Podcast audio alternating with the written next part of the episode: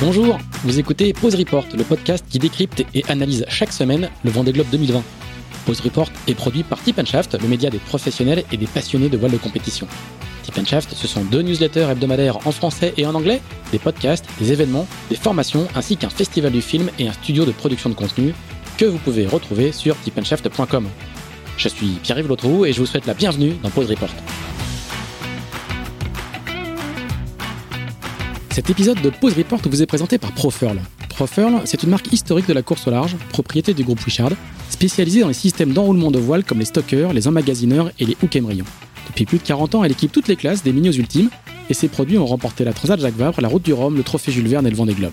Conçus par le bureau d'études de Profurl dédié à la compétition, les emmagasineurs et les stockers bénéficient d'une technologie unique de roulement à billes en céramique qui facilite les manœuvres en réduisant les frottements et le poids des systèmes. Un tiers des concurrents du Vendée Globe navigue avec des produits Profurl, dont le vainqueur, Yannick Bestaven sur Maître Coq, et Louis Burton, troisième au classement général à bord de Bureau Vallée.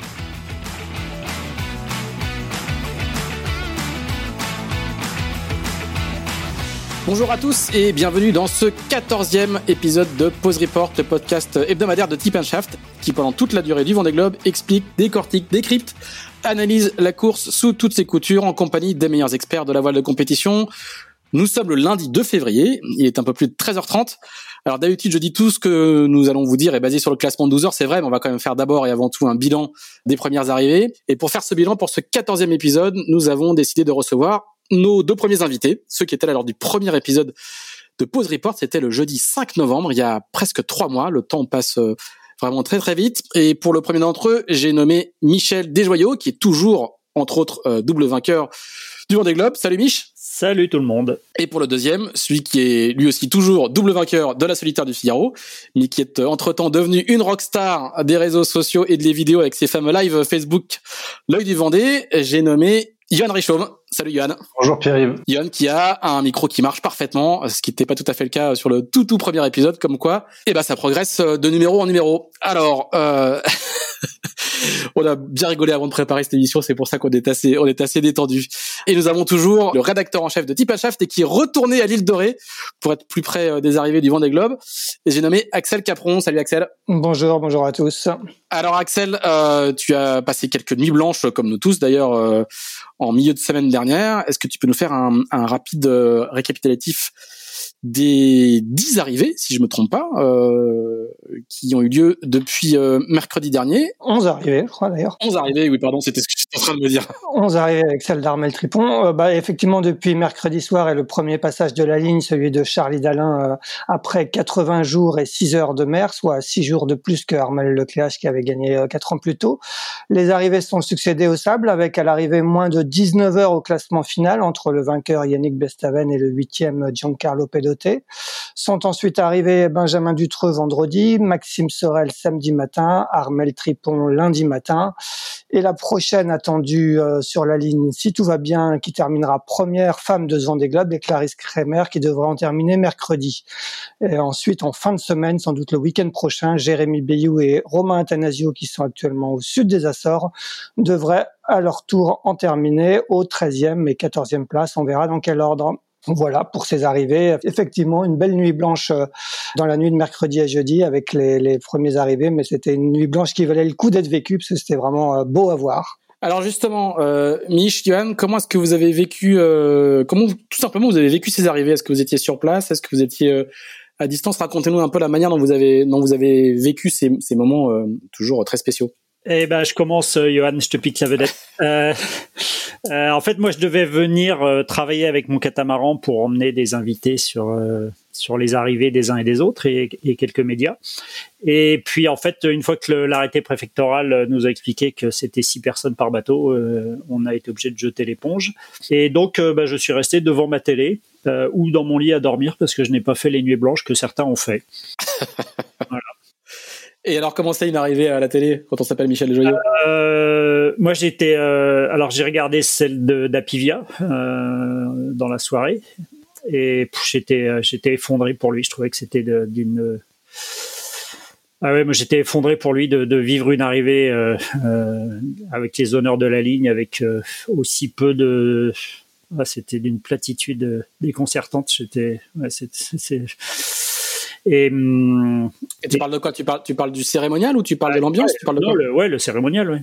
Le cérémonial sur le ponton, c'est par rapport à ce que ce qu'est une arrivée normale et ce que d'ailleurs ont vécu euh, les autres, parce que après ça s'est un peu déridé. Alors certes, je pense que le, je pense que l'organisateur savait pas trop comment gérer euh, un premier qui ne va pas l'être, très certainement, puisqu'au moment où il arrive, on sait que, que Maître Coq va gagner.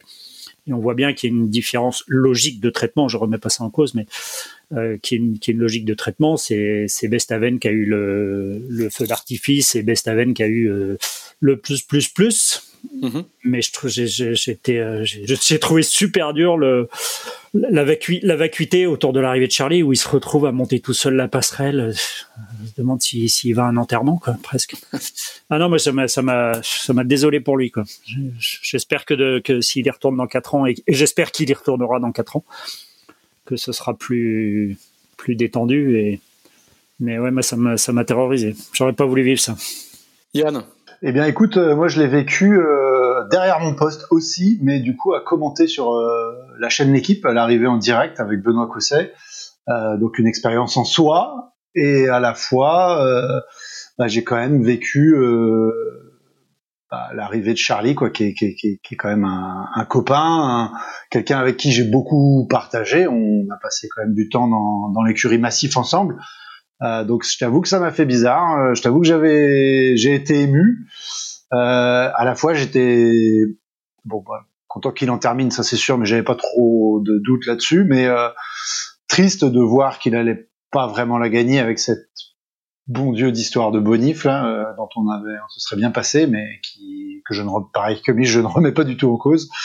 Euh, mais et voilà, et puis, et en fait content de voir les paroles qu'il a eues de fair play et un peu honnêtement en, contraste avec la soirée que j'ai vécue dans une émission euh, essentiellement tournée autour du foot, euh, des paroles d'une grande humanité, d'un grand fair play. De, enfin, c'était c'était euh, c'était beau de le voir tenir. Euh, c'est ce discours-là, pareil que Yannick après derrière et un petit peu tout le monde. Et, ça, ça m'a vraiment fait plaisir. Euh, effectivement, c'était un poil tristoun par rapport aux autres arrivées, ça c'est indéniable. Voilà, enfin bon, c'était, j'étais, j'étais quand même ému et puis j'ai sauté le premier train le, samedi matin euh, pour aller, euh, non c'était pas le samedi matin, hein. c'était euh, jeudi matin, jeudi matin, pour aller accueillir Damien du coup sur la ligne. Euh, j'ai à peine eu le temps de descendre du train que j'étais déjà en ciré dans le Zod et, et voilà, et super cool donc du coup d'accueillir quelqu'un pour qui j'ai travaillé et pour qui j'ai énormément d'admiration aussi. Et voilà, on a bien fêté ça, c'était sympa, il y avait une belle ambiance, euh, comme toujours avec, euh, avec Damien. Puis au final, on est rentré dans le chenal, euh, dans ce qui j'ai eu l'impression était quand même un meilleur accueil, puisque au final, il n'y avait pas les cordons de, de policiers pour limiter l'accès au quai. Et, en fait, on avait, je sais pas, peut-être 1000 à 2000 personnes sur les quais, donc ça commençait déjà à faire un beau boucan.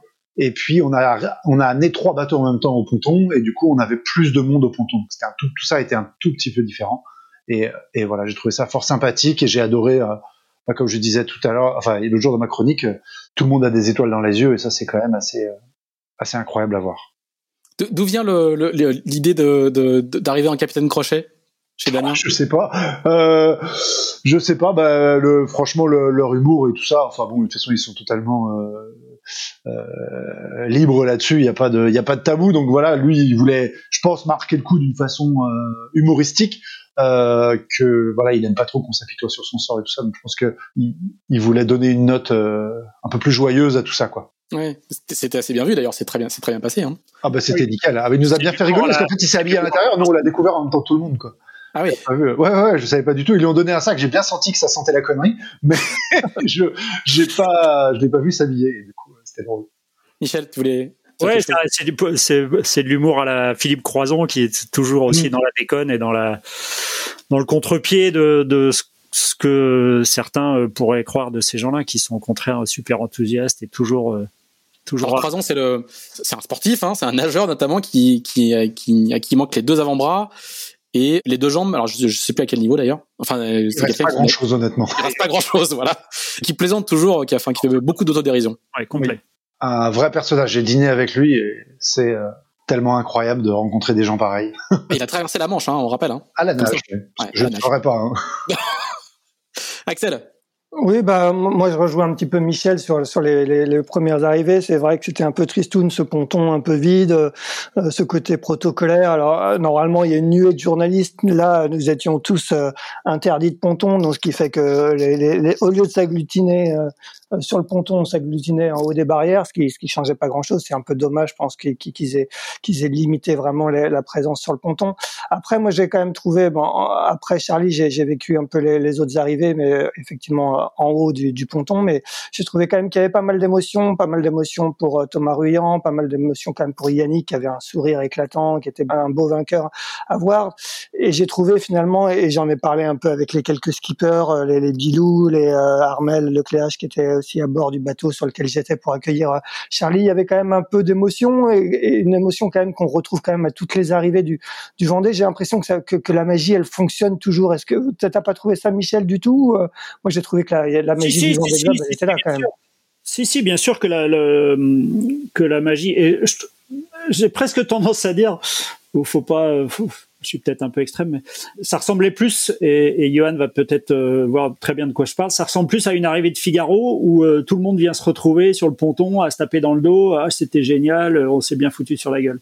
Ouais, J'y ai pensé avec le, le petit débrief euh, de ponton devant quand Tu vois, quand tu vois que quasiment un journaliste sur deux tweet en disant il y a, y, a, même des publics qui, qui ont le droit d'accéder au bateau et nous on est parqués derrière, je comprends même pas que ça puisse exister. C'est-à-dire que si cette course existe, c'est parce que le public s'y intéresse, donc les médias doivent, avoir un accès, euh, je dirais, prioritaire, euh, privilégié.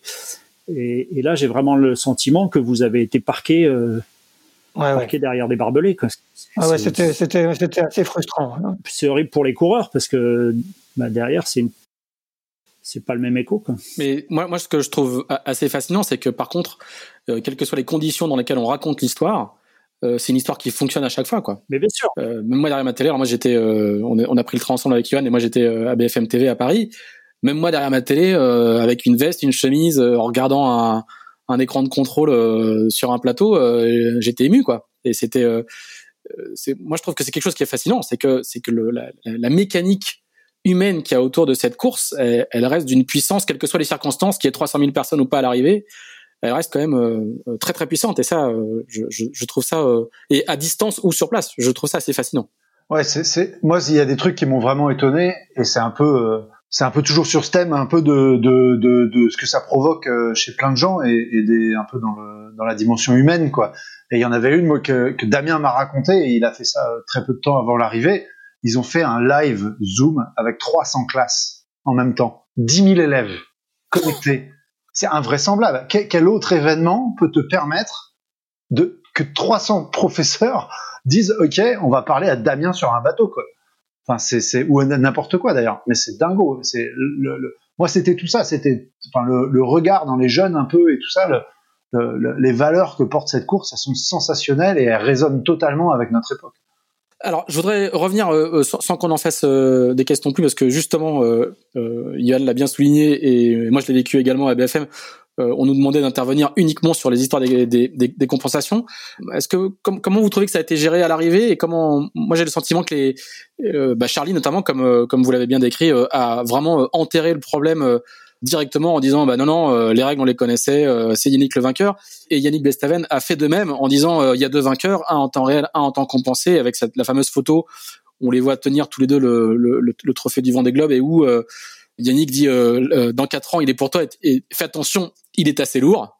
Je trouve que ça avait été relativement bien géré. Comment comment vous vous avez vous avez vécu justement cette peut-être ce, point dur de, compréhension pour le grand public qui au final, euh, me semble-t-il, a été euh, a été plutôt bien géré. Bah, moi, je pense qu'il y a bah, déjà, je suis d'accord qu'il n'y a, pas polémique à avoir. Maintenant, euh, dans le milieu, je pense qu'il n'y avait pas d'hésitation et il n'y a personne qui a toussé. Damien s'est énervé, mais bon, voilà, il était fatigué, euh, il s'est lâché. Après, je crois qu'il s'est plus ou moins pas rétracté, mais non, il a fait un communiqué pour dire pour dire que qu'effectivement il, il, comprenait et qu'il avait parlé euh, évidemment en, pleine course euh, sous le coup de la fatigue. Ouais, voilà. Après, moi, j'ai un peu réagi sur Twitter avec euh, certains propos totalement dénués de d'intérêt et de sens parce que les gens partent sur des hypothèses fausses et, je, trouve que c'est aux médias de plus expliquer ce qui se passe. Et on leur demande, on leur demande pas de prendre position, on leur demande de, de, reporter, euh, de rapporter des faits. Euh, ça a été compris par certains comme euh, un cadeau qu'on faisait aux skippers. Ben non, non, c'est pas un cadeau. C'est euh, c'est un truc juste qui est subjectif parce que c'est un jury humain qui le décide et avec plein de paramètres et ils ont fait ce qu'ils ont pu. Il n'y a pas de cadeau, il n'y a pas de, c'est pas une surprise, c'est des choses qui arrivent dans d'autres courses. Là, c'est sûr que comme ça impactait le, premier du classement, euh, tout le monde était beaucoup plus sensible à ça, à la peine, et on vient d'en parler, le, la différence de traitement euh, de l'arrivée de, de Charlie et puis après l'arrivée de du vainqueur. Les deux d'ailleurs ont été super, euh, très clairs, très posés. Non, non, il n'y a pas de discussion et c'est comme ça et puis c'est tout. Et c'est vrai que c'est pas forcément simple à, expliquer. Mais pourtant, euh, si on regarde dans l'histoire de cette course-là, c'est des choses qui, ne serait-ce que sur un Vendée qui est vraiment comme pas typiquement le cas d'école en la matière, euh, bah, il y a quand même déjà eu deux éditions au moins que j'ai en tête. Euh, la première, quand Loïc Perron se déroute pour euh, aider Philippe Poupon à se redresser. Je crois que sur les dernières semaines de course, peut-être pas sur les dernières heures, mais sur les dernières semaines, il y avait encore un petit peu d'hésitation euh, parce que je crois que la réparation euh, accordée à, Loïc était, d'une vingtaine d'heures, je crois. Et puis bah, en 2008, où il y a eu une situation similaire, avec, là, pour le coup, euh, des ex puisque bah, Vincent Rioux, qui s'était dérouté pour les récupérer, euh, Jean Le Cam, et qui avait dématé des conséquences de ce sauvetage, avait été reclassé troisième parce que c'était sa place au moment où il, se déroute. Euh, mais sur les, réparations en temps de Sam et de Marc Guillemot, bah, il n'y a pas eu non plus de, de discussion et ça s'est déroulé simplement et normalement. Euh, mais c'est sûr que comme ça touchait pas le premier, euh, ça gênait pas grand monde. Et je crois que les réseaux sociaux étaient pas aussi euh, dynamiques qu'aujourd'hui. Et peut-être que les gens étaient un peu plus étaient un peu plus respectueux de, de des règles simples. Euh, J'ai l'impression qu'on est quand même parti dans un monde éternellement contestataire et ça fait pas avancer le schmilblick, je trouve. Par contre. Alors après, je pense que la polémique est toute relative. Hein. C'est-à-dire qu'il n'y a pas eu de voilà, il n'y a pas eu de pétition, il n'y a pas eu de, c'était, c'était, c'était plus des autres, des interrogations c'était plus des interrogations que de la vraie polémique, Mathis. Il y avait une pétition, il y avait une pétition pour le cas de Bernard Stam quand il s'était. Euh, voilà, ouais. Mais qui, pour moi n'avait pas de sens non plus, quoi. Je veux dire. Oui, qui, était, encore un autre cas parce qu'il avait été, euh, il avait été disqualifié. Enfin, on a, on a beaucoup de, on pourra, on peut raconter euh, beaucoup d'histoires. Moi, ce qui m'a le plus frappé, c'est que c'est l'écart en fait entre le, entre le monde maritime et singulièrement le monde, le monde sportif de la voile, où d'abord le temps, le concept de temps compensé et de temps réel est quand même est quand même quelque chose qui est ancré depuis un demi siècle. Et ensuite, le, le, concept de réparation pour euh, quelles que soient les circonstances, d'ailleurs, quelle que soit la cause de la réparation, est bien intégré. Et ensuite, euh, le concept de réparation pour euh, être allé sauver quelqu'un, il est, il est, c'est une règle d'airain, quoi. Tout le monde est, tout le monde intégré. il y a, y a, un vrai différentiel entre ouais, le monde maritime qu'il a, qu'il a complètement intégré pour qui c'était, c'était normal, et le monde extérieur. Alors peut-être qu'on avait, peut-être qu'on n'avait pas assez expliqué en cours de route et c'est ça qui m'a moi le plus le plus frappé. Et après, j'ai trouvé que notamment dans son sa conférence de presse, euh, Yannick Bestaben en fait euh, fait le récit de la nuit euh, du sauvetage de Kevin, où il ne c'est pas lui qui le sauve directement, il participe au sauvetage, mais c'est pas lui qui le sauve. Et il raconte dans quel état il est après et comment c'est dur de revenir dedans. Et il y a un silence dans la salle incroyable. Et c'est un moment de vérité très très fort. Et, là, je, et là, je, je, me suis dit, mais si tous les gens qui doutaient de, ce, de cette mécanique de, de compensatoire entre guillemets euh, il faut qu'ils écoutent ce moment-là parce que là on comprend bien à quel point ils ont ils ont ils ont laissé des, des plumes dans la bagarre. je suis entièrement d'accord. Moi, il m'a il m'a foutu les frissons dans son résumé. Il, a les larmes aux yeux. Hein. Moi, j'étais en face de lui à ce moment-là. Il a les larmes aux yeux quand, quand il en parle. Hein. Il était, il était encore touché. C'est vraiment quelque, quelque chose qui l'a profondément touché. Et, et il l'a, il l'a beaucoup redit pendant son Vendée Globe, mais c'était, c'était vraiment quelque chose de, de, très fort. Et il a mis vraiment beaucoup de mal à, à re-rentrer dans sa course. Quoi. Alors, Michel et puis, et puis après Yann. Euh, je pense que si on avait utilisé les vrais termes au lieu de bonification euh, qu'on avait réparation.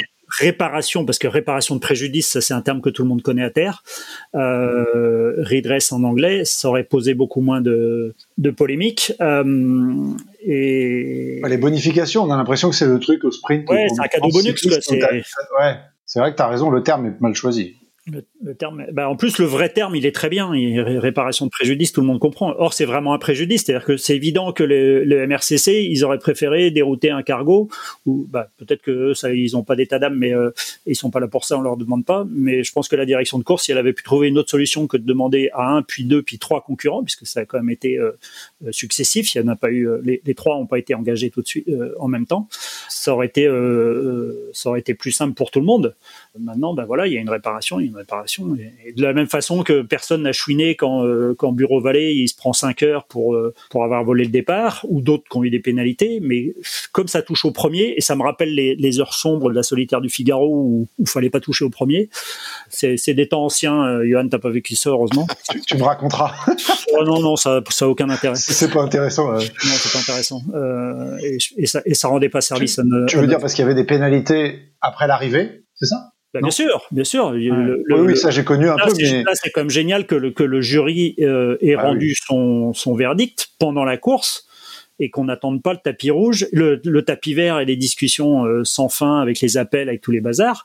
Euh, là, c'est un jury international, il est sans appel, euh, il, rend il rend sa copie et point barre, terminé, on discute même plus. Ouais, c'est quand même un gros progrès. Hein, ça... Bah, bien sûr, bien sûr. Par rapport Et quand je vois certains qui disent ouais, mais on aurait dû attendre la fin pour le, le donner parce qu'il y avait peut-être pas à en donner autant parce que mais c'est no way quoi. Il n'en est pas question. Ah, bah, de toute façon, on aurait dit qu'est-ce qui traîne. Euh, enfin, on aurait oui, de toute façon, pour tes jurys, t'as tout. Puis il y en a qui croient que c'est la, la, direction de course qui euh, qui fait un cadeau, euh, un cadeau. Non, c'est pas la direction de course, c'est un jury qui est indépendant, qui n'a rien à voir et, qui et qui fait son la, le mieux possible. Fait allusion une.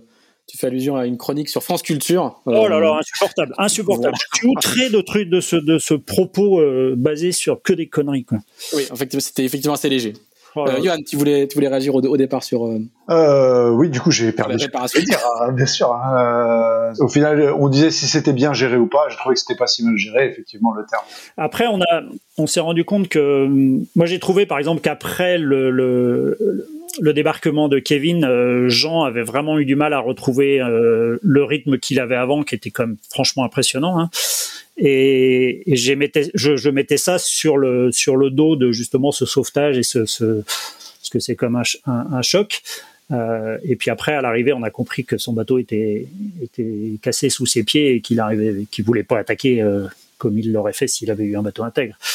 Mais c'est vrai qu'il y a forcément une, un, un, poids psychologique que je crois savoir le jury a, a, a pris en compte dans son. Oui, ça fait partie des trois critères qu'il a qu'il a pris en compte hein, le temps perdu, euh, l'impact psychologique et euh, il y en a un troisième dont j'ai oublié. L'impact météo. Ouais, c'est ça, l'impact météo, exactement. Euh, tout, tout, dernier, tout dernier point sur ce, sur cette, sur cette partie-là.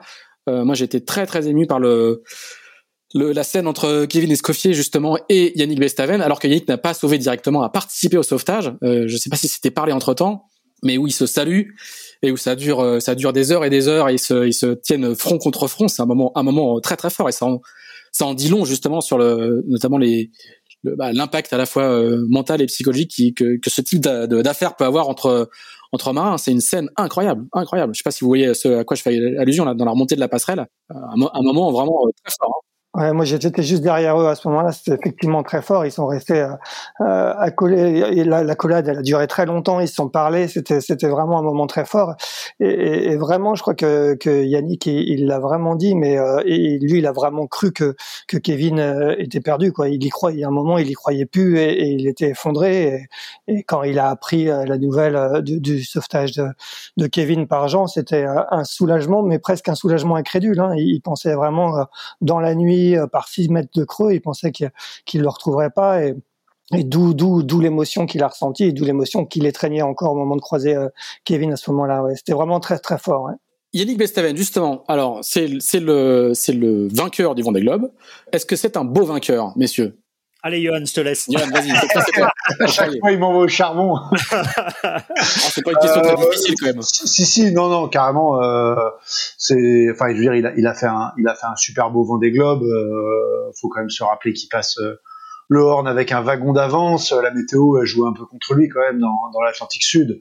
Euh, il se fait, il, il, se fait remonter de combien? 400 000 ou je sais plus combien. C'était 450, ouais, ouais, 450 000 c'est énorme. Donc euh, il l'a mérité quoi. C'est pas euh, pas comme quelqu'un qui est sorti des fins fonds du classement et au dernier moment sur un, nouveau départ euh, l'emporte. Donc moi j'ai trouvé qu'il avait bien navigué comme je le disais. Je trouve qu'ils ont bien bourriné. D'ailleurs quand tu vois l'état des bateaux à l'arrivée, c'est assez impressionnant. Alors soit c'est sur une seule de ces cases, j'imagine que son balcon a été arraché, ensuite ça a dû taper partout sur le bateau, donc il y a des impacts, on dirait qu'il est criblé de balles à l'avant et c'est assez euh, c'est assez impressionnant. Donc on sent bien qu'ils y sont pas allés euh, tendrement euh, avec leur machine. Et, et, voilà. Mais moi je pense que ouais il, est super. Il a des paroles qui sont top. Je l'ai encore écouté là juste avant. Et et, et, voilà il est il est il est raisonné. Il est il est il est apaisé. C'est un beau vainqueur moi je trouve. Un très beau vainqueur. Mich? Ben, ouais ouais c'est un super bah, déjà c'est un super mec. C'est pas le même profil que que Charlie. Il est il a ce côté entrepreneur. Hein. On lui doit quand même l'hydrogénérateur Watansi, qui est quand même une, belle réussite euh, technologique et j'espère pour le portefeuille de Yannick aussi un petit peu euh, financière. Euh, là où surtout je trouve que Yannick a très bien navigué, c'est quand dans le sud il a enfoncé l'accélérateur et, et qu'il a a réussi à se barrer. Quoi. Euh, et qui s'est dit c'est là maintenant que ça se joue. Là où peut-être euh, Charlie a, raté le coche euh, quand il était en tête un peu avant d'avoir ses, problèmes de cale de foil, où il y a un moment tu as, une centaine de milles d'avance, tu dis ouais c'est bon je peux je peux gérer et puis c'est peut-être peut-être là. Alors peut-être que Johan est capable d'avoir une analyse plus fine parce que moi je regardais la météo mais je dirais un peu par-dessus l'épaule. Où, Charlie a peut-être raté le coche. Par contre, j'ai été étonné que hum, là aussi, euh, Yann, peut-être que tu vas pouvoir euh, argumenter. J'ai été étonné que euh, Yannick fasse une, de mon point de vue et de mon canapé, et ça, je, m'en tiendrai à ça, fasse une petite erreur en, en, ne revenant pas plus à, l'est dans la remontée au large du Brésil, où il aurait pu là tout perdre, puisqu'effectivement il avait 450 000 d'avance et il ressort avec, je sais plus, 100 000 de retard. Euh, et ça lui coûte très très cher. Alors c'est vrai que cette zone de, l'Atlantique Sud est pour moi la, la moins bien euh, prévisionnée, je sais pas si ça se dit, là où les prévisions sont les plus pourries, paradoxalement. Tu près de la côte, mais en fait, c'est là que c'est le plus le bordel. Mais oui, oui, ça fait un très beau vainqueur. Il a finalement euh, bien géré. Il a eu peu de problèmes, même s'il en a eu un, majeur avec ce, ce truc-là, d'ailleurs, qui, on se demandait un peu pourquoi il avançait pas très vite euh, dans la remontée, mais on a fini par comprendre. Et il manquait des morceaux et des morceaux essentiels, notamment dans le petit temps mais il a très bien géré sa préparation, sa course, le rythme, et on voit la maturité. Et c'est le plus vieux, d'ailleurs, le plus vieux vainqueur du Vendée de, de tous les des neuf éditions déjà déroulées. À 48 ans. Axel? Ouais.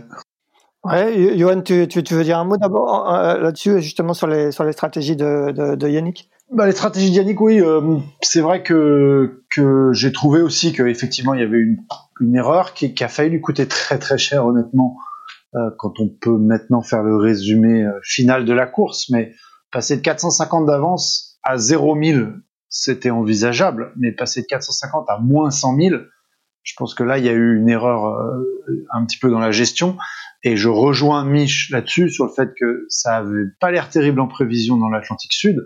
Euh, je pense que moi j'ai toujours j'ai toujours estimé une des raisons c'était que les dépressions se créaient juste à la sortie de la côte et que elles sont trop jeunes et que les modèles sont pas calés pour euh, pour donner leur état réel. Et, voilà. Et, donc effectivement, en fait, quand il quand il, je me rappelle parce que j'ai fait une chronique un vendredi matin là-dessus, et il a le choix entre l'option de longer la côte du Brésil et se décaler dans l'est pour finir avec à égalité avec les autres. Et, euh, et en fait, euh, l'option le long du Brésil passe de très très peu. Donc je, à ce moment-là, j'estime que la prise de risque elle est trop grande pour suivre la route optimale. Mais euh, et, et, et, ensuite ça entre guillemets ça m'a donné raison, mais c'est que euh, le, la météo le long du Brésil s'est dégradée au fur et à mesure des fichiers et qu'en fait il, voilà au lieu de, au lieu de, d'être à égalité sur ces deux options là, il y en a il y en a une qui est devenue déficitaire d'environ une centaine de milles et là ça a été dur pour lui et on voit que comme il termine qu'avec deux heures d'écart avec le leader, ça s'est pas joué à grand chose. Pour ce qui est de Charlie, j'ai jamais trop compris euh, dans le sud parce que je sais que Christian Dumas en a parlé aussi que à une douzaine d'heures près, ça s'est joué, je sais pas trop quoi. Et en fait, j'ai me suis refait les films et je suis en train de le faire d'ailleurs là. Et j'ai plus de mal à voir combien de temps c'était possible de en fait s'échapper et de faire le break euh, dans dans l'Indien quoi. C'était, euh, faudrait une étude un peu plus euh, un peu plus longue. Ouais, ouais. je, je, je, précise, hein, c'est Christian Dumar donc qui qui explique euh, à l'entrée de l'Indien ou quelques jours après l'entrée de l'Indien, donc euh, Charlie et la tête de flotte euh, ratent à, à, à, peu de choses près une dépression et vraiment à quelques heures près et que s'ils la prennent, si ça se trouve, ils finissent, ils finissent en, en, 60. en moins de 70 jours et, ouais.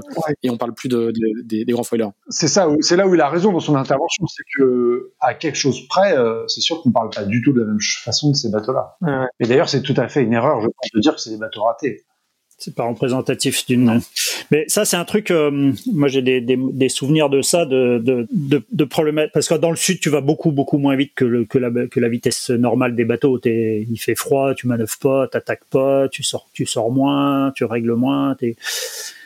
N'empêche que tu te rends compte que euh, souvent sur des moments où tu es un peu down et où tu laisses un peu filer, eh ben, tu rates des heures qui sont super précieuses pour des enchaînements à, plus long terme.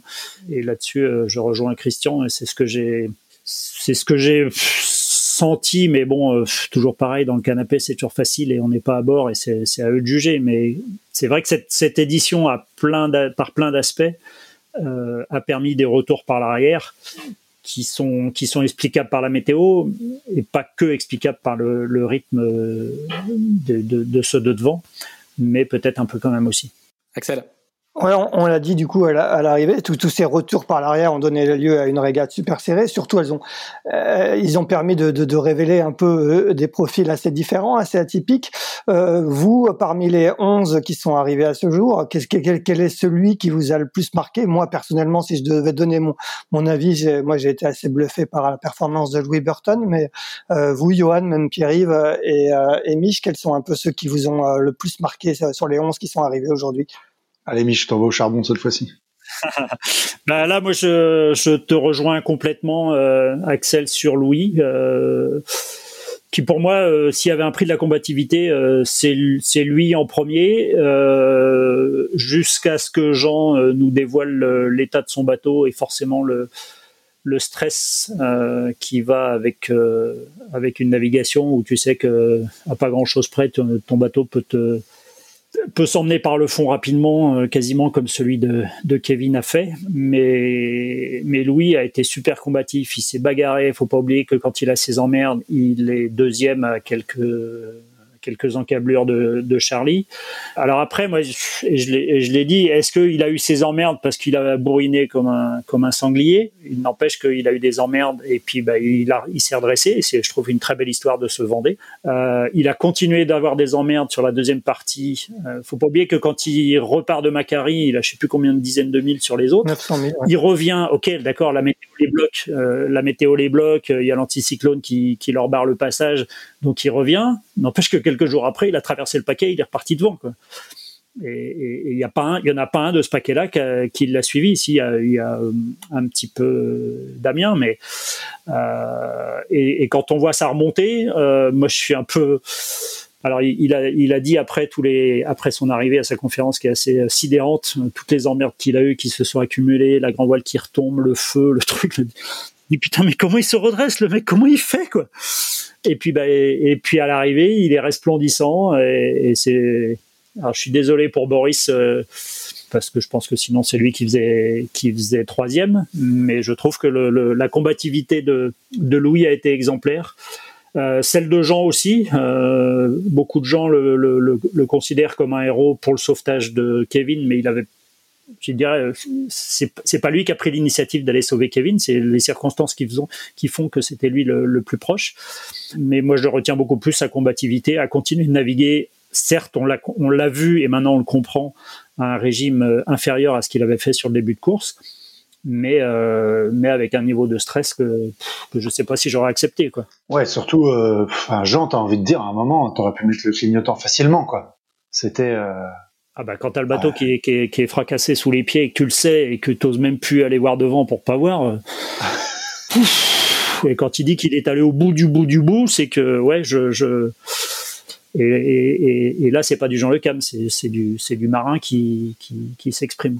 Ah ouais, moi aussi j'étais impressionné par ça, enfin de, de découvrir ce truc-là et, et, sa combativité parce que bon, il en avait déjà fait d'autres des Vendée Globe, donc euh, ça aurait été tellement facile de de s'arrêter, mais ouais, non, c'était top. Moi, je, sur Louis, c'est vrai que je, suis assez d'accord avec toi, Axel. Euh, c'est probablement le plus étonnant de ce Vendée Globe, le plus, celui qui a, qui a fait le plus de progrès en, en quelques années, parce que quand il rachète euh, Banque Populaire, moi je me souviens naviguer à côté de lui euh, avec un vieux bateau euh, qui était Vivo Abera, un Lombard 2004, et il n'y arrivait pas trop quoi. Il savait pas. Un départ d'Azimut euh, Trophy par exemple, non? À l'azimut exactement. Je vois bien. Enfin, c'était, on voyait que c'était compliqué. Enfin bon, on a vu que ça a été longtemps compliqué. Et d'ailleurs, Servan, elle en, elle en parle dans son podcast euh, sur votre antenne où elle dit que elle avait, ils avaient été prévenus que c'était des projets lourds à gérer qu'ils n'étaient pas assez staffés. Ils se sont pris les pieds dans le tapis, je pense, jusqu'au Rhum à peu près, où je crois qu'il abandonne, hein, si je dis pas de bêtises. Et, euh, et après, ils font page blanche et ils disent, OK, là, c'est reparti, on met, euh, on, se réorganise comme il faut. Et à partir de là, euh, là, il, a, progressé. Et du coup, il a progressé très très vite parce que c'est quand même pas des machines faciles à, mener et, et il l'a fait admirablement bien en ramenant un bateau soit apparemment fracassé et euh, en résistant à un nombre d'avaries qu'on aurait fait abandonner plus d'un. C'est clair. Euh, ouais, franchement, euh, chapeau hein, Je, je, pense qu'il n'y a pas que en, en, ce qui, ce qui y a de, de, plus surprenant euh, chez lui, c'est bah, sa résilience est évidemment euh, surprenante. Hein, euh, on est tous d'accord. Mais c'est, c'est après, c'est le, c'est le, il y a une forme de panache et de, et de, il n'est pas que combatif, il est offensif, quoi. C'est, c'est le gars qui, c'est le premier à partir du sud et à décrocher le train-train à la sortie de l'anticyclone de Sainte-Hélène. C'est le seul à aller plein sud quand il faut rattraper la tête de flotte c'est le premier à partir euh, à gauche du plan d'eau quand euh, quand euh, Charlie continue un peu tout droit plein nord. Il a un côté quand même un peu d'Artagnan, C'est qui, qui, est assez sympa, qui du coup pour l'animation de la course est assez sympa. Ouais, carrément. Mais il faut. moi, ce qui m'a étonné, c'est ces trajectoires qui étaient belles, parce qu'il faut quand même les outils pour pouvoir faire les trajectoires. Enfin, je veux dire, tu peux être bon, tu peux, tu, il faut une compréhension de la météo, de comment elle évolue, etc. Et puis après, il te faut des polaires de vitesse qui te permettent de calculer des trajectoires qui ont un sens, quoi, qui, qui s'enchaînent bien et tout ça. Et donc là, il y a, y, a, y a tout un ensemble de choses qui font que, oui, il, a été un très très bon navigateur sur cette course. Sur les, sur les polaires, euh, Johan, faut pas oublier que c'est quand même Bank Pop. Euh, oui, ce je pense qu'il a dû être livré avec la polaire dans le dans ouais. l'ordinateur de bord. Comme, et, et quand, tu sais le travail que ça représente d'avoir une bonne polaire, hein, Mich, je me dis que, mais que oui, je pense qu'il l'a eu parce que sinon, il n'a pas modifié le bateau, c'était les mêmes ouais. foils, c'était, euh, alors ouais. peut-être qu'il a modifié un peu le, le, jeu de voile forcément, mais donc je pense qu'il il partait quand même sur une base qui était qui était super euh, super euh, honnête et de qualité de ce qu'avait pu faire l'équipe de Bank Pop pour 2016 quand même. Donc de ce côté-là, je, mais en même temps, c'est t'as beau avoir les outils, à un moment, faut, faut c'est aussi le le mec tout seul qui qui tourne la barre au, D'ailleurs, j'ai trouvé un peu couillu quand même à la sortie du, du, poteau noir à la remontée de se barrer euh, quasiment 30 degrés de la route de Charlie. Ouais, tu dis là, oui, alors qu'il allait plus vite que lui en ligne droite. Ouais, sauf que en fait, il, il te le raconte aujourd'hui, bah, il avait tellement d'emmerdes qu'il n'avait pas le temps de s'occuper de ça et il a laissé le bateau se cravacher tout seul. Ouais, tu dis putain, pas grand chose près, le gars, il, il claquait quoi. Il, il... Il y a que deux, y a que deux heures et demie. Tu vois les heures qu'il a perdues à ce moment-là. Où mmh. Il devait sortir. Je crois que c'est toi, Yohan, qui avait dit qu'il arrivait dans, dans l'anticyclone des Açores avec euh, avec quatre heures d'avance. Mais quatre heures, il les a perdues trois fois quoi dans la dans la remontée avec toutes ces emmerdes techniques. Bon, maintenant, ça fait partie de la course. On ah, ouais, ça va être ça. Histoire. Mais, mais n'empêche qu'il était pas loin de faire sauter la banque, hein, le, le garçon. Mmh, carrément. Alors après, ils sont tous, ils ont tous, hein, sur les sur les 11 qui sont là, et même sur les autres, ils ont tous des histoires, euh, des histoires assez assez incroyables. Euh, Jean Lecam a pas mal parlé des, de la place du con dont il hérite. Au final, on va on va y revenir juste après.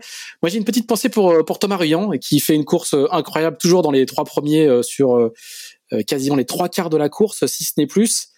et qui fait la moitié du tour du monde avec un foil qu'il est allé scier lui-même et qui au final par le jeu effectivement des, des réparations se, se, retrouve sixième, ce qui est une place qui ne qui ne reflète pas du tout la course qu'il a qu'il a menée et, je pense que mener ces bateaux, ces nouveaux bateaux avec euh, un demi foil ou trois quarts de foil en moins, c'est c'est un exploit technique et sportif euh, assez étonnant.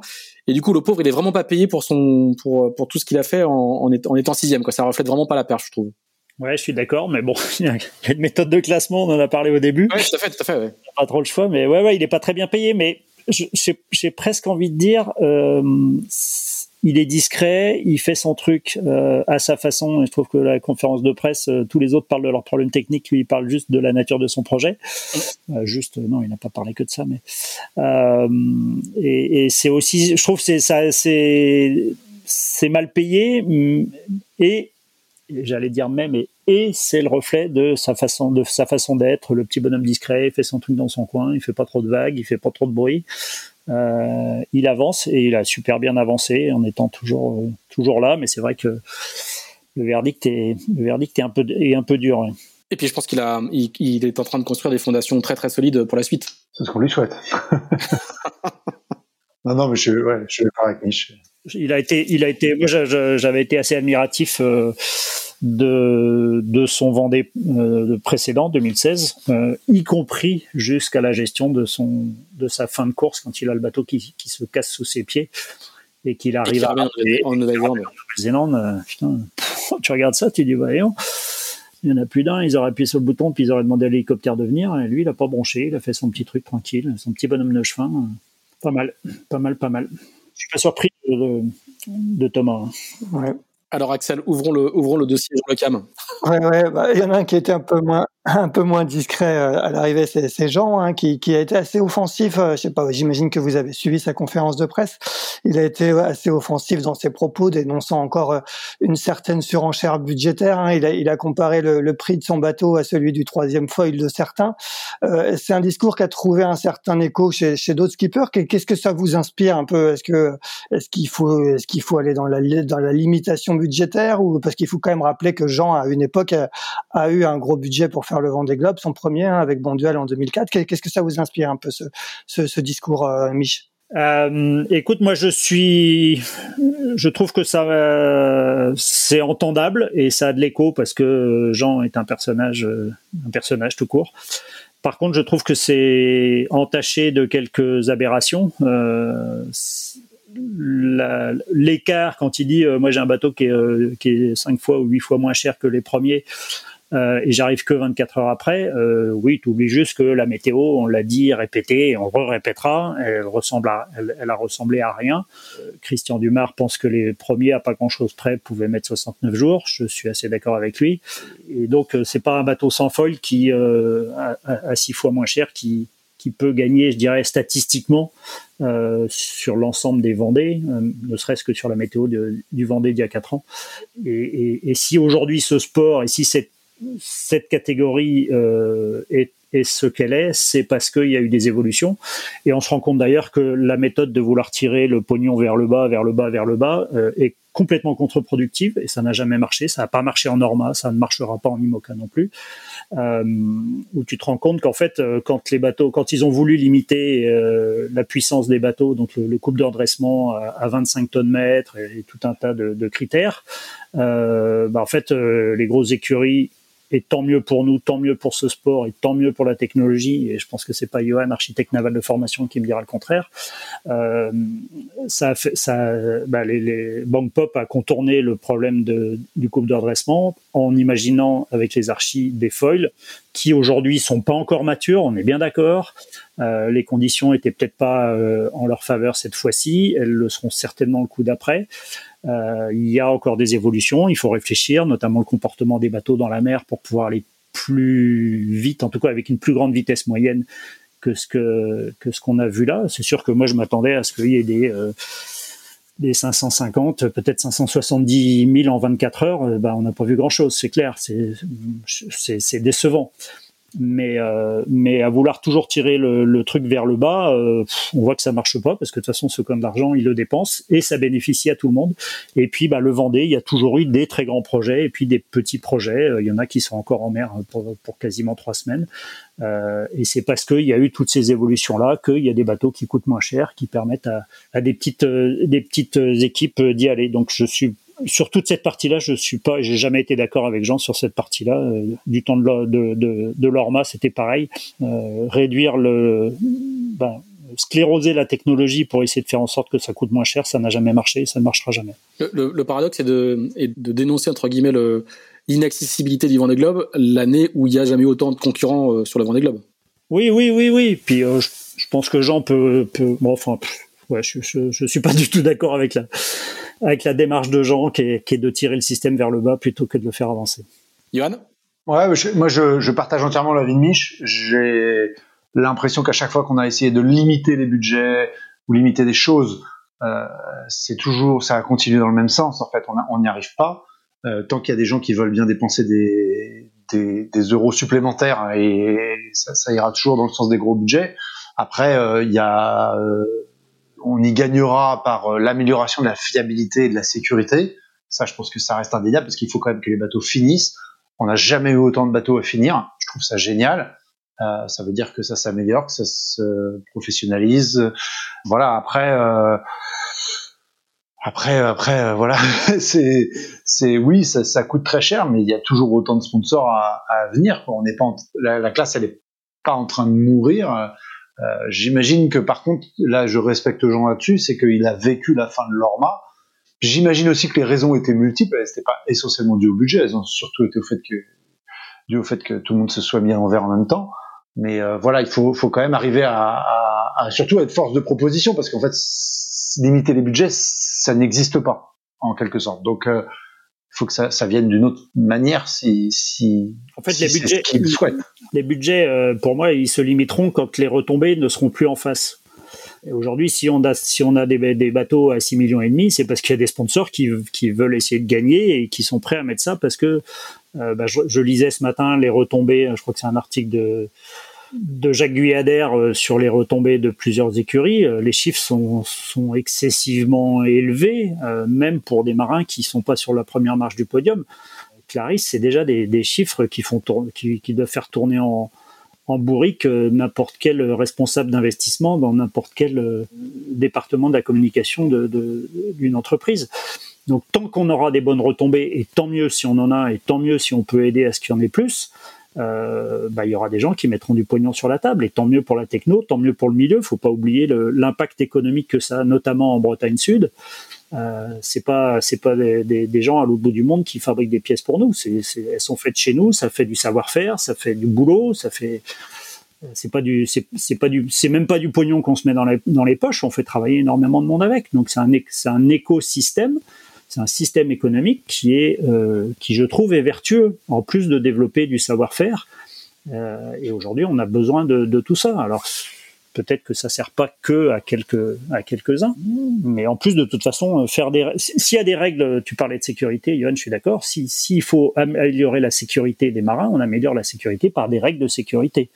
On a vu par exemple la, la réaction euh, logique sur l'histoire des grab bags euh, suite au naufrage de Kevin où il n'a pas eu le temps de décrocher parce que bah, comme on les accroche avec des comme on accroche les sacs avec du, du Spectra pour pas que ça casse et puis qu'il y a un plomb par dessus parce que si, sinon on veut pas que ce soit matossé euh, bah, il n'a pas eu le temps de décrocher les deux. Voilà donc euh, bah, ils ont fait ils ont enlevé les ficelles et tant pis si les plombs sautaient mais au moins les mecs euh, je pense que les mecs après le naufrage de Kevin il y en a plus un qui, aurait osé accepter de matosser son de prendre le risque de, de matosser son grab bag bah voilà ça c'est de la règle de sécurité c'est du bon sens et c'est facile mais limiter le budget par des, des notions techniques, ça n'a jamais marché. Je vois pas comment ça peut marcher. Petite précision, euh, l'article auquel tu fais référence, euh, Mich, c'est un article de Marion Dubois et Aline Gérard dans West France. Pardon, c'est dans West France. Que vous pouvez retrouver dans la revue de presse de Tip Shaft de, vendredi, et notamment qui annonce que hum, les retombées euh, de ce qu'a fait jusqu'ici Clarisse, qui n'est pas encore arrivé et qui du coup n'a pas gagné le Vendée Globe, contrairement à Armel Leclash la dernière fois, qui était sur un bateau de Banque Populaire, elle est déjà à 21 millions d'euros de retombées euh, estimées.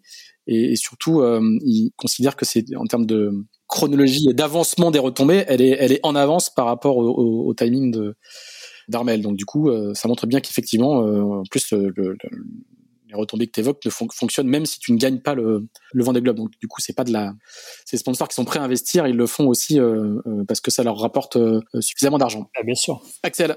Bon, on en a déjà un petit peu parlé tout à l'heure, mais on va peut-être un peu dresser maintenant le, le, le bilan technique de, de ce Vendée Globe. Euh, vous aviez été l'un comme l'autre assez visionnaire lors du premier numéro de, de Post Report en, en, vous posant des questions un peu sur la manière dont allaient fonctionner les, les, les foils dans, dans le sud. Euh, quel, quel, est un peu le, le premier bilan euh, technique que, que, vous vous tirez de ce Vendée Globe? Est-ce qu'on peut vraiment en tirer des conclusions compte tenu des, des, des conditions météo euh, très atypiques dont on a beaucoup parlé? Johan, tu veux y aller? Ah oui, alors l'histoire des foils, elle est, elle est compliquée à analyser parce qu'il y a toute cette histoire de météo lente et de. Mais ce qui est sûr, c'est que quand l'état de la mer est euh, euh, chaotique, pour euh, pour dire ainsi, euh, euh, les, les, les, bateaux ne peuvent pas accélérer hein, parce qu'ils ils ont ils l'ont tous dit, ils ont le sentiment qu'ils vont détruire le bateau. Le bateau il décolle et il se fait il se fait projeter d'une vague à l'autre et, et là ça le fait pas. Donc moi ce que je pense c'est que il y a eu euh, beaucoup de théories euh, dans les foils. Moi, les foils que je vois, euh, surtout les, les, les, plans verdiers et tout ça, ça me paraît très théorique avec des foils qui fonctionnent assez peu immergés. Donc, ils, prennent beaucoup d'air dans le mélange OR qui est à la surface. Et du coup, ça me paraît pas très polyvalent, pas très tolérant, contrairement à ce qu'on peut trouver sur, par exemple, euh, l'Occitane qui a des foils plus enfoncés ou même d'autres hein, avec les foils lancés qui avaient Hugo Boss ou des choses comme ça. Et je regrette qu'on n'ait pas vu ces autres types de foils à l'avant de la course. Euh, alors un temps pour Hugo Boss quand même, qui, menait la course jusqu'à jusqu'au moment de la casse, mais mais voilà, il y a, y a j'aurais bien aimé voir d'autres philosophies de foil euh, se confronter aux, aux, conditions du sud. Et ça, c'est bon, c'est quelque chose où on aura, on n'aura jamais la réponse forcément. Mich? Tu es parfait. Je garde, je garde tout. Euh, moi, j'aurais voulu voir les foils lancés. C'est en fait les, les foils lancés d'Alex Thompson et puis de Sébastien Simon, hein, Arkea Paprec.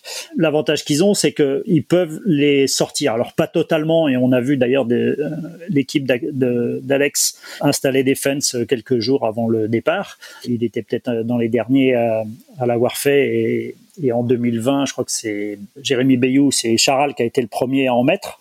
Et c'est vrai que quand on regarde des images des bateaux euh, navigués, des images d'hélico, on voit bien le, le foil sous le vent qui et on voit que ça, perdure. Euh, et tous les bateaux qu'on a mis euh, en cours de, saison 2020 euh, ont beaucoup gagné en, vitesse. Oui, je crois que c'était la part d'inconnu de ce Vendée et ça s'est confirmé. Cette des géométries très horizontales, très droites, euh, n'ont pas l'air d'être euh, d'être polyvalentes dès lors qu'il y a de la mer, et on comprend bien puisque en fait le, foil à ras de l'eau, bah, il se retrouve très vite euh, à, ventiler ou, à mal travailler. Et j'aurais bien voulu moi aussi voir les foils lancés, comment ça se passait, puisque bah, quand quand t'es archimédien, bah tu relèves presque tout le foil. Euh, si tu veux en mettre un peu plus, bah, t'en descends un peu plus et tu peux vraiment doser ton effort. Alors que les autres, certes, euh, il y a une réflexion de, d'Antoine Gauthier sur les foils d'Apivia. Euh, non, non, quand ils sont relevés, ils sont hors de l'eau. N'empêche que tu vois que Charlie sur la remontée avait son foil bâbord qui était en position remontée et il gitait pour essayer d'aller le mettre sous l'eau. Il y arrivait. je pense que ça l'a un peu quand même sauvé. D'ailleurs, j'étais, je, me demande pourquoi il n'a pas essayé de, de le réimmerger parce qu'il y avait quand même quasiment 12 jours sur le même bord. Je pense que il s'en serait sorti mieux. Il avait peut-être là euh, une occasion d'aller chercher ses deux heures et demie. Mais bon, c'est une autre histoire, on ne la refera pas. Mais oui, oui, cette, cette, génération de grands foils n'était pas mature pour ces conditions-là, euh, pour les conditions de, de, navigation dans la mer. Et, et, il y a certainement de ce côté-là euh, pas mal de choses à, à aller chercher et, et, des solutions à trouver pour être enfin rapide et dans plus de conditions. C'est être plus polyvalent. Je suis totalement d'accord avec Yoann là-dessus. Est-ce que du coup, il y, a, il y a des questions aussi sur les carènes? Est-ce que vous avez vu une, forme de carène euh, c'est un peu dur parce que du coup les VPLP euh, ont été très vite euh, très vite mis hors jeu. Les Verdiers, elles, sont restées sont restées longtemps dans, le trio de tête. Et puis il y a l'Occitane qui fait quelque chose de très particulier, mais c'est un LPVP qui fait des qui fait 1 et 3 quand même. Mm. On peut l'oublier. Un Verdier. je pense qu'il va y avoir besoin aussi de travailler. Euh, nous, on a construit un bateau qui malheureusement a, cassé son mât euh, assez rapidement, qui est Corum l'épargne, qui était déjà le bateau le plus costaud en, en termes de fond de coque, de structure de fond de coque, euh, tel que souhaité par moi et et que a bien voulu euh, accepter de faire. Et, quand je lui ai dit les valeurs que je voulais, il m'a dit mais non, mais on n'a jamais fait de bateau aussi costaud, même les bateaux de la Volvo, c'est pas autant et tout. J'ai dit Juan, il faut aller au moins jusque là. Et je sais même pas si on est allé assez loin. Et je pense qu'il va falloir aussi réfléchir à la façon de faire des, des structures euh, solides mais souples pour essayer d'aller d'aller accepter un peu plus de déformation parce qu'on n'est plus dans des charges euh, statiques, on est vraiment sur de l'impact. Et peut-être que là, il faut qu'on change un petit peu de méthode de calcul et ou de construction, mais peut-être les deux, pour que les marins aient moins peur de tout détruire. Et tu vois que, bah, y compris euh, Jean, il arrive avec un bateau détruit qui était pas le mien, parce que c'est mon ancien bateau, mais ils avaient refait la coque en 2013, je crois, hein, le fond de coque, euh, comme avait à l'époque été euh, modifié le bateau de, Tanguy de la Motte.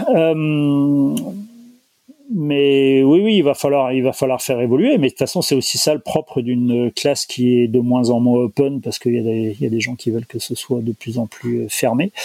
Mais il y a encore des choses à faire évoluer et, laissons un peu tout ce petit monde-là débriefer et, réfléchir au bateau qui pourra gagner en, en 2024. Johan, sur les, sur les carènes, est-ce que tu as une, un regard particulier Bah ouais, c'est sûr que bah, c'est dans la même philosophie que les folles, c'est-à-dire ils ont pensé, enfin on va dire on parce que le, milieu a pensé, euh, pour être correct, parce qu'on n'était pas visionnaire non plus, enfin j'étais pas, mais que le bateau allait tout tourner autour du foil, donc le, foil était très théorique comme j'ai dit, mais la carène aussi, puisque on n'estimait pas que le bateau allait retomber dans l'eau, en fait, il allait voler tout le temps. Et du coup, on se retrouve avec des bateaux dont les étraves décollent, hyper haut, mais qui ont plus de volume à l'atterrissage.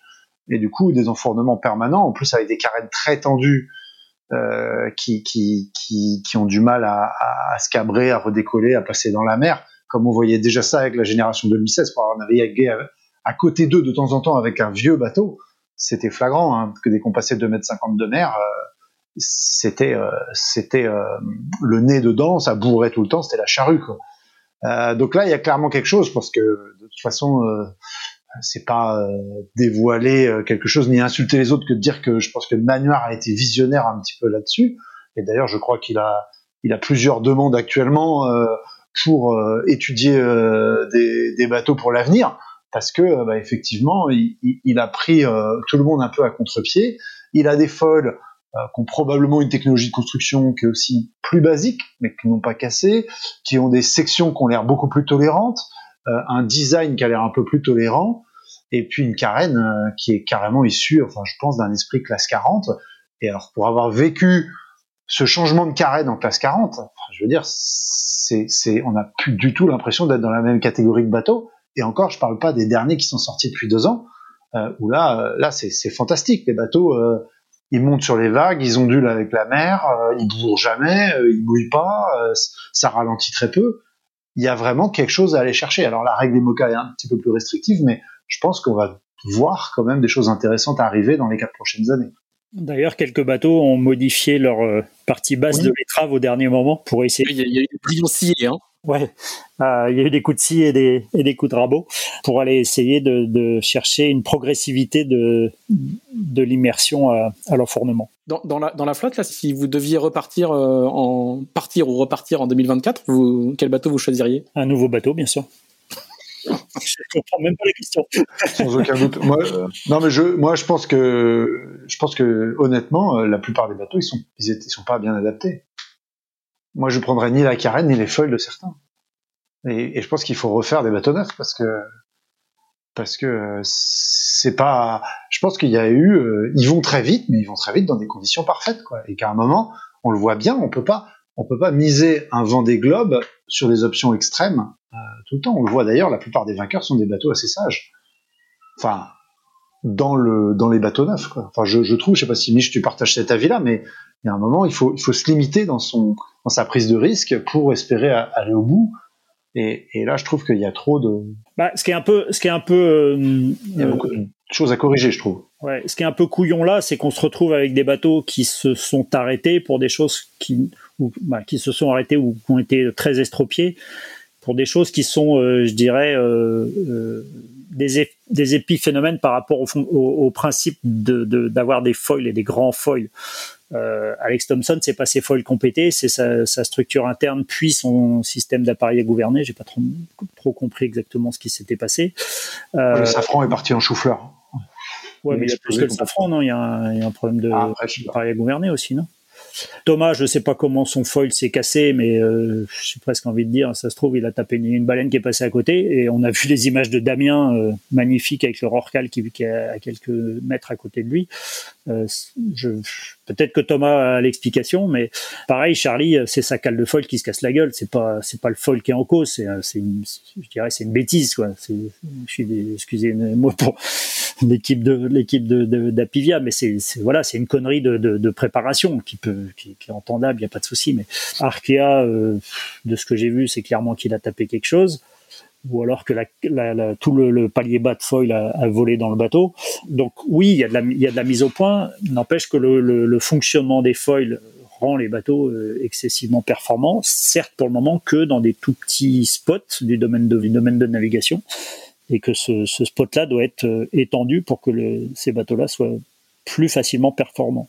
Mais sans oublier que le, la configuration météo de, 2020 n'était pas à leur avantage du tout. J'en suis convaincu.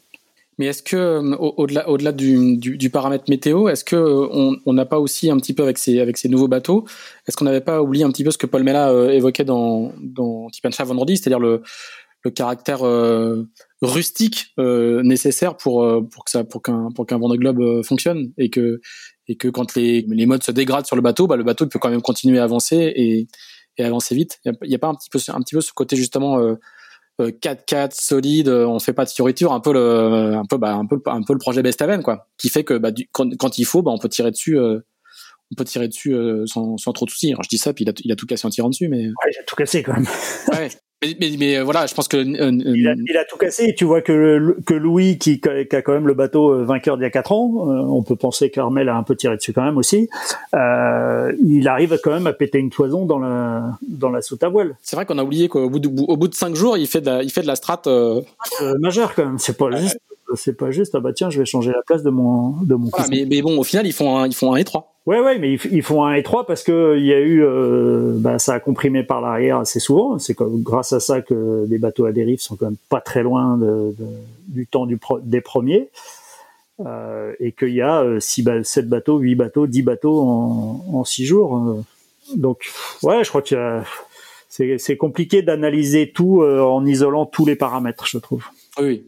Ah, ça c'est c'est le propre de cette course. La combinaison de paramètres euh, rend l'équation très sophistiquée. Mais le, paramètre retour par l'arrière est, juste incroyablement présent sur cette édition. Enfin, tu vois, Louis, il repart avec 900 000 de retard de, de Macari, quoi. Et, il est au horn avec les autres. Mm-hmm. Et, puis à, comment, à la hauteur de Salvador, euh, il, prend, il prend la tête globalement euh, dans, le, dans le trio de tête.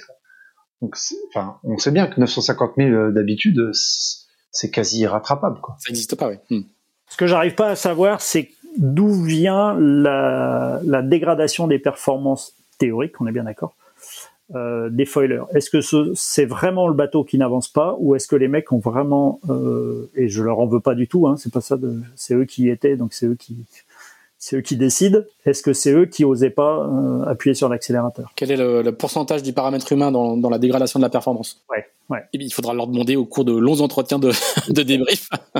Euh, Axel. Ouais, bah, je pense qu'il va y avoir sans doute des débats au, sein de la classe. Hein, il va y avoir une assemblée générale en, en avril-mai. Je pense que peut-être que l'un comme l'autre vous y prendrez part. Je ne sais pas si, si vous en faites partie, mais euh, est-ce qu'il va y avoir des évolutions de la jauge et, et qu'est-ce que vous vous feriez bouger dans cette jauge si vous aviez à vous prononcer sur le sujet?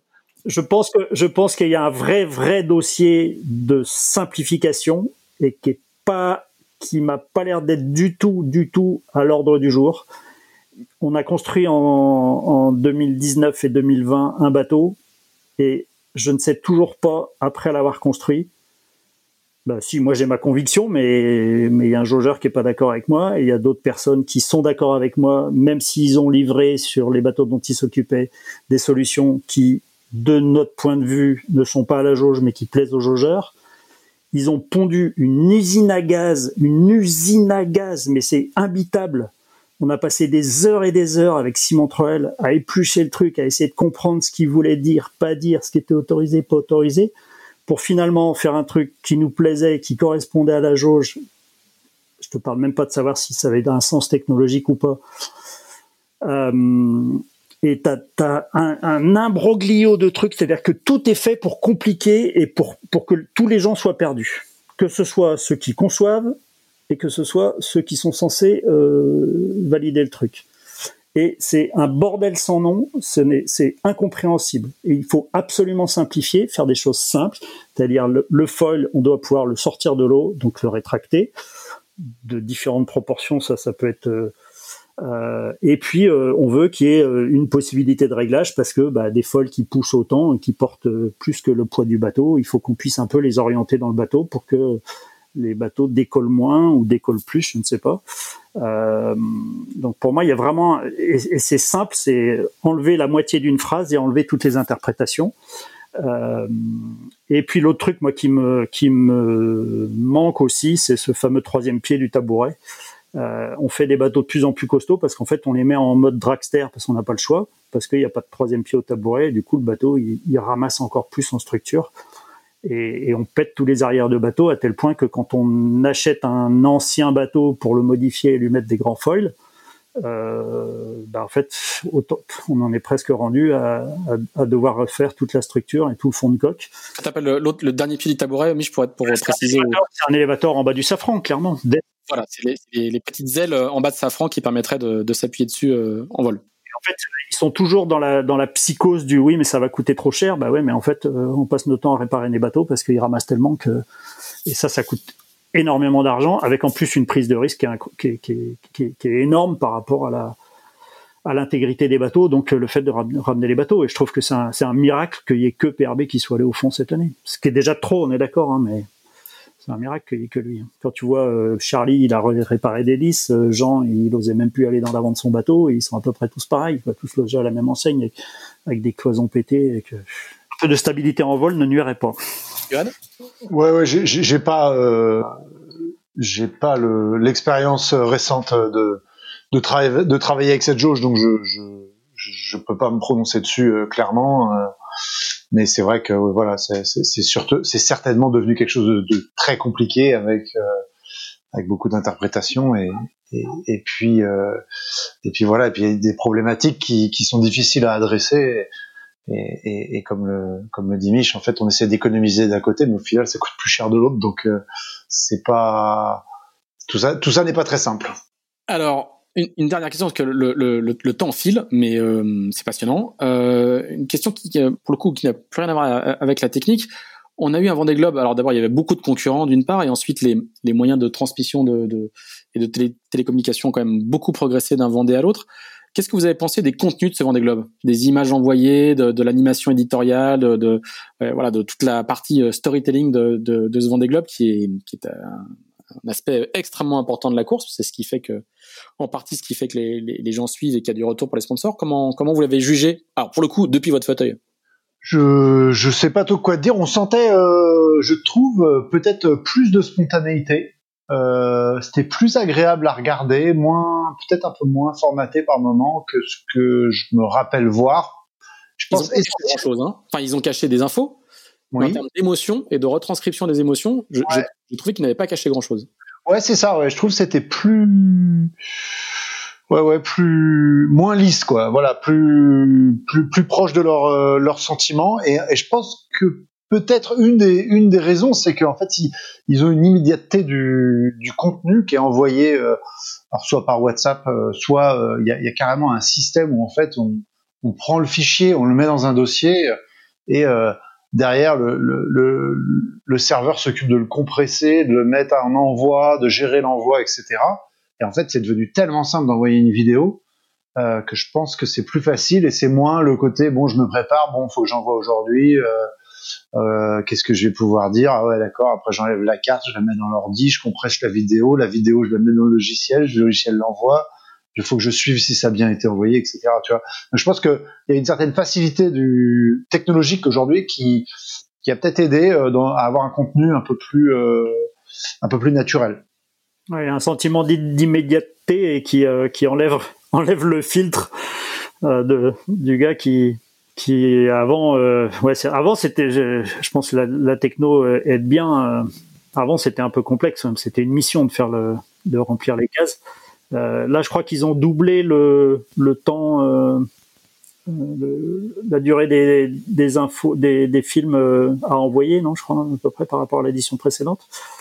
Mais en même temps, les systèmes sont devenus de plus en plus simples, et je pense que c'est aussi dans la culture des des, des gens d'aujourd'hui, pas seulement les marins.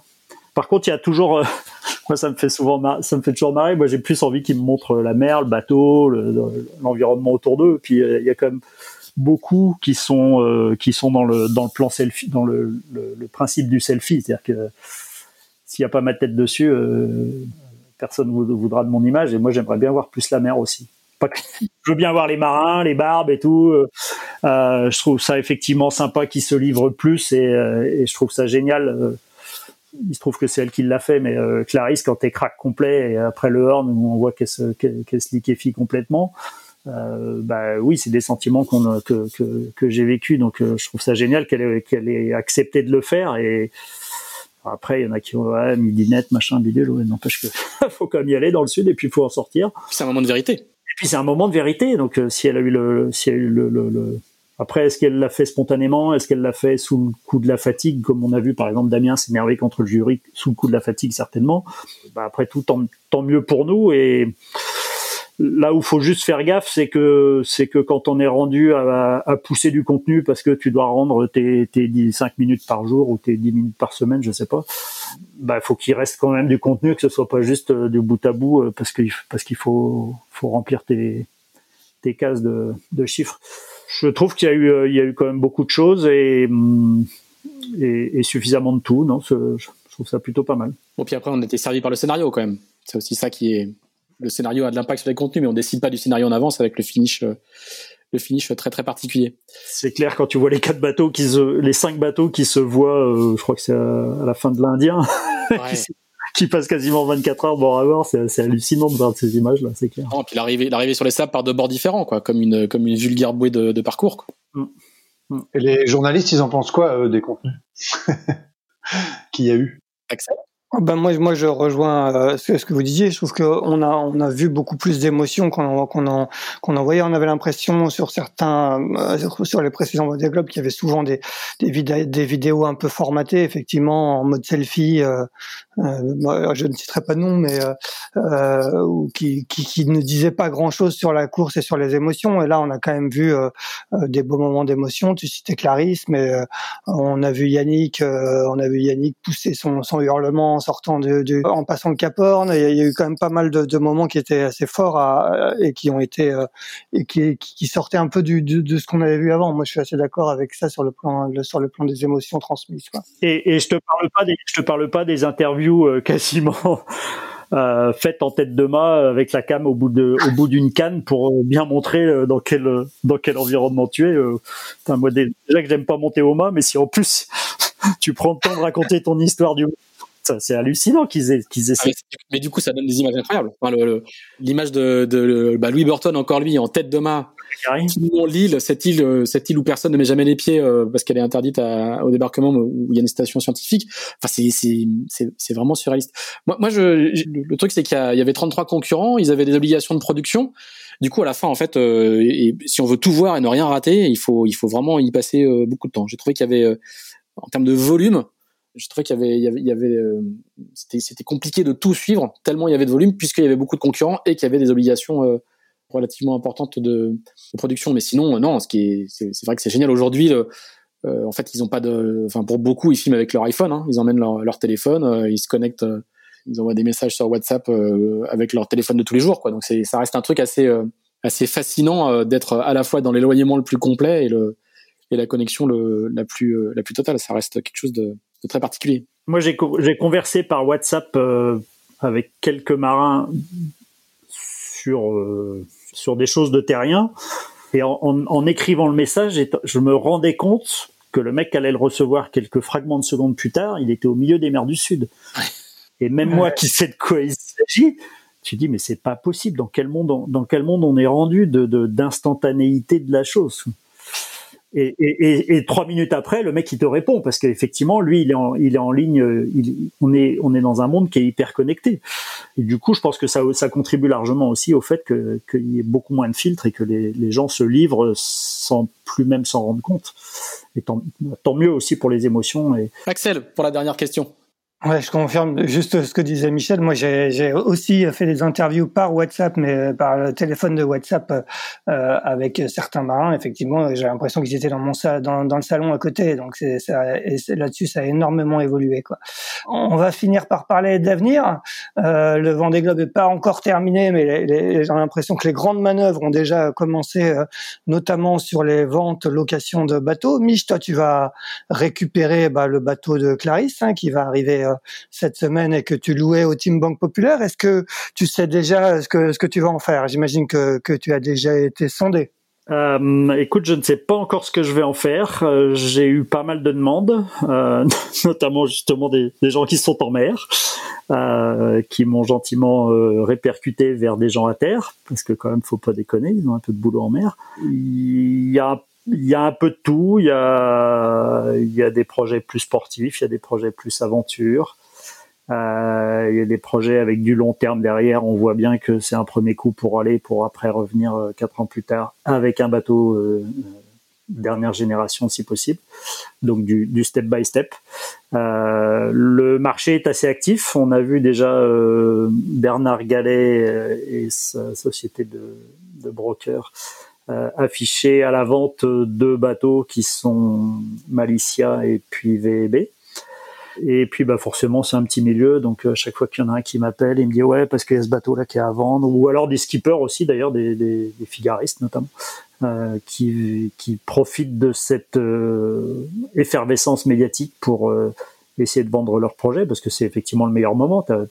tous les gens savent ce, que, ce qui se passe sur le Vendée, tous les gens, tu parles Vendée, poum, t'as quelqu'un qui, tout le monde tend l'oreille. Euh, et je trouve que c'est une super opportunité. Et là-dessus, pour le coup, je rejoins Jean euh, que si des projets intermédiaires ou, entrées de gamme euh, permettent à des jeunes d'y aller, certes, ils n'auront pas tout de suite la Formule 1, ils auront déjà une Formule 3 et ce sera déjà pas mal.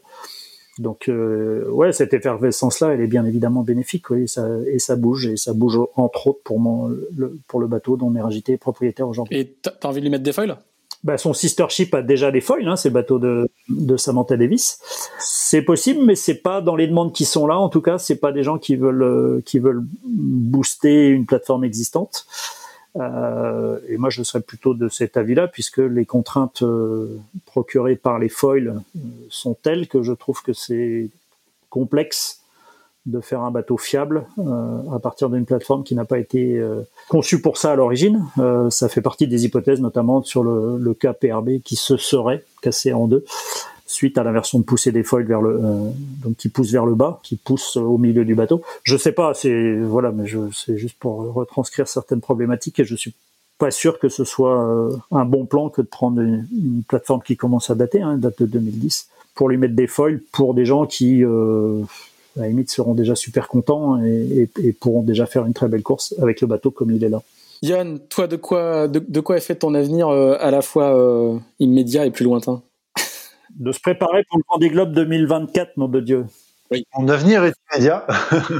Euh, moi, j'ai pas de, j'ai pas d'échéance professionnelle au-delà de fin juin.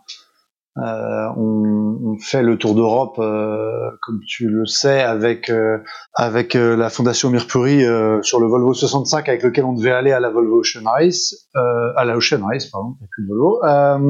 le, la réalité, c'est que le monde a changé. Voilà, ce que j'ai découvert au travers de ce changement de réalité, c'est quand même qu'on a une résilience en France de nos programmes voiles qui est assez phénoménal. C'est un vrai sport professionnel chez nous, on l'a vu un sport qui est capable de s'en sortir en période de crise. Alors ne serait-ce que de continuer à organiser des événements, mais aussi de continuer à avoir le soutien des sponsors et de resigner immédiatement pour d'autres projets, ce qui est un peu en train de se passer parce que j'ai l'impression, comme niche, que c'est relativement actif. Et donc je suis en plein, euh, voilà, en pleine recherche. Euh, moi, je cherche à à être au départ en 2024, mais aussi à être présent sur le circuit. Enfin, il y a une route du Rhum dans deux ans et, je me vois pas du tout la rater. J'ai même envie de te dire par la porte ou par la fenêtre, mais j'y serai. Et, euh, et, voilà. Et donc voilà, je suis euh, très très actif sur le sujet. Donc si vous ne savez pas comment joindre Yann Richaume, vous nous envoyez un mail, on vous on transmettra. Bah, j'ai vu qu'il avait un bon attaché de presse en la personne d'un journaliste, d'un éminent journaliste du Figaro, non? Oui, j'ai des VRP de luxe. de luxe, de luxe, pas mal. C'est mérité, Johan. Est-ce que tu as appelé Mich, Johan, pour, pour te renseigner sur son bateau? Je t'avoue que ça fait à peu près une heure que je me dis je dois appeler Michel à la sortie de cette émission parce que j'ai des questions à lui poser. tu vas trouver un meilleur bateau que ça. Mais pas forcément pour le bateau, plutôt pour les conseils du bonhomme. Ah. je pense que... il, va un devis, il va un devis pour faire construire. Ah, non, non, des, mais des explications. Bah, tu sais, c'est pas simple, hein, mais quand tu veux avoir des partenaires, euh, comment tu vends un projet, euh, qu'est-ce que tu vends, euh, euh, voilà, comment tu expliques les choses. C'est des projets qui sont techniquement complexes et donc on peut pas, euh, tout n'est pas abordable lors des premiers rendez-vous, etc. Enfin, et, c'est, mais c'est hyper intéressant et toute cette stratégie de, recherche de sponsoring aussi, euh, qui est pas évidente puisque un jour on croit l'avoir et le lendemain on, sait qu'on l'a, qu'on, est aussi nul que les autres. Et, donc ça n'a rien d'évident et, voilà. Et donc oui, c'est vrai que ce sont des projets complexes à mettre en place et forcément quand il y a des gens d'expérience prêts à partager euh, leur avis et à aider les jeunes, un peu comme Jean euh, l'a dit d'ailleurs en conférence de presse. Hein, euh, c'est vrai qu'il a beaucoup aidé Damien sur son projet, et je pense que ça c'est une des grandes valeurs qu'on a dans notre sport, c'est cette passation qu'on arrive à avoir. Eh ben parfait. Eh ben on va vous laisser discuter tous les deux. on va arrêter d'enregistrer comme ça vous vous serez vous serez tranquille et puis nous on va on va retourner préparer le prochain numéro de, de Team Shaft. Merci beaucoup à tous les deux d'avoir euh, inauguré cette série et de l'avoir euh, conclu également. On va en profiter pour vous dire que Pose Report va continuer après le Vendée Globe. Voilà, on s'est bien amusé à le faire on pense qu'on a de quoi euh, raconter euh, des histoires euh, très régulièrement sur l'actualité de la voile de compétition. Donc du coup, eh bien nous aurons des prochains numéros de Pause Report dans les dans les, les mardis qui suivent. On devrait, si tout va bien, garder la même la même date et le même horaire en fin d'après-midi. Voilà, on a on a expérimenté, on a testé, ça marche. Donc donc on continue. Michel et Johan, merci beaucoup. À bientôt. Merci, à bientôt. Merci de nous avoir invités. À bientôt. Et puis Axel, à tout à l'heure au bureau. Eh ben oui, à tout à l'heure. C'est vraiment un drôle de métier, Axel. Allez, salut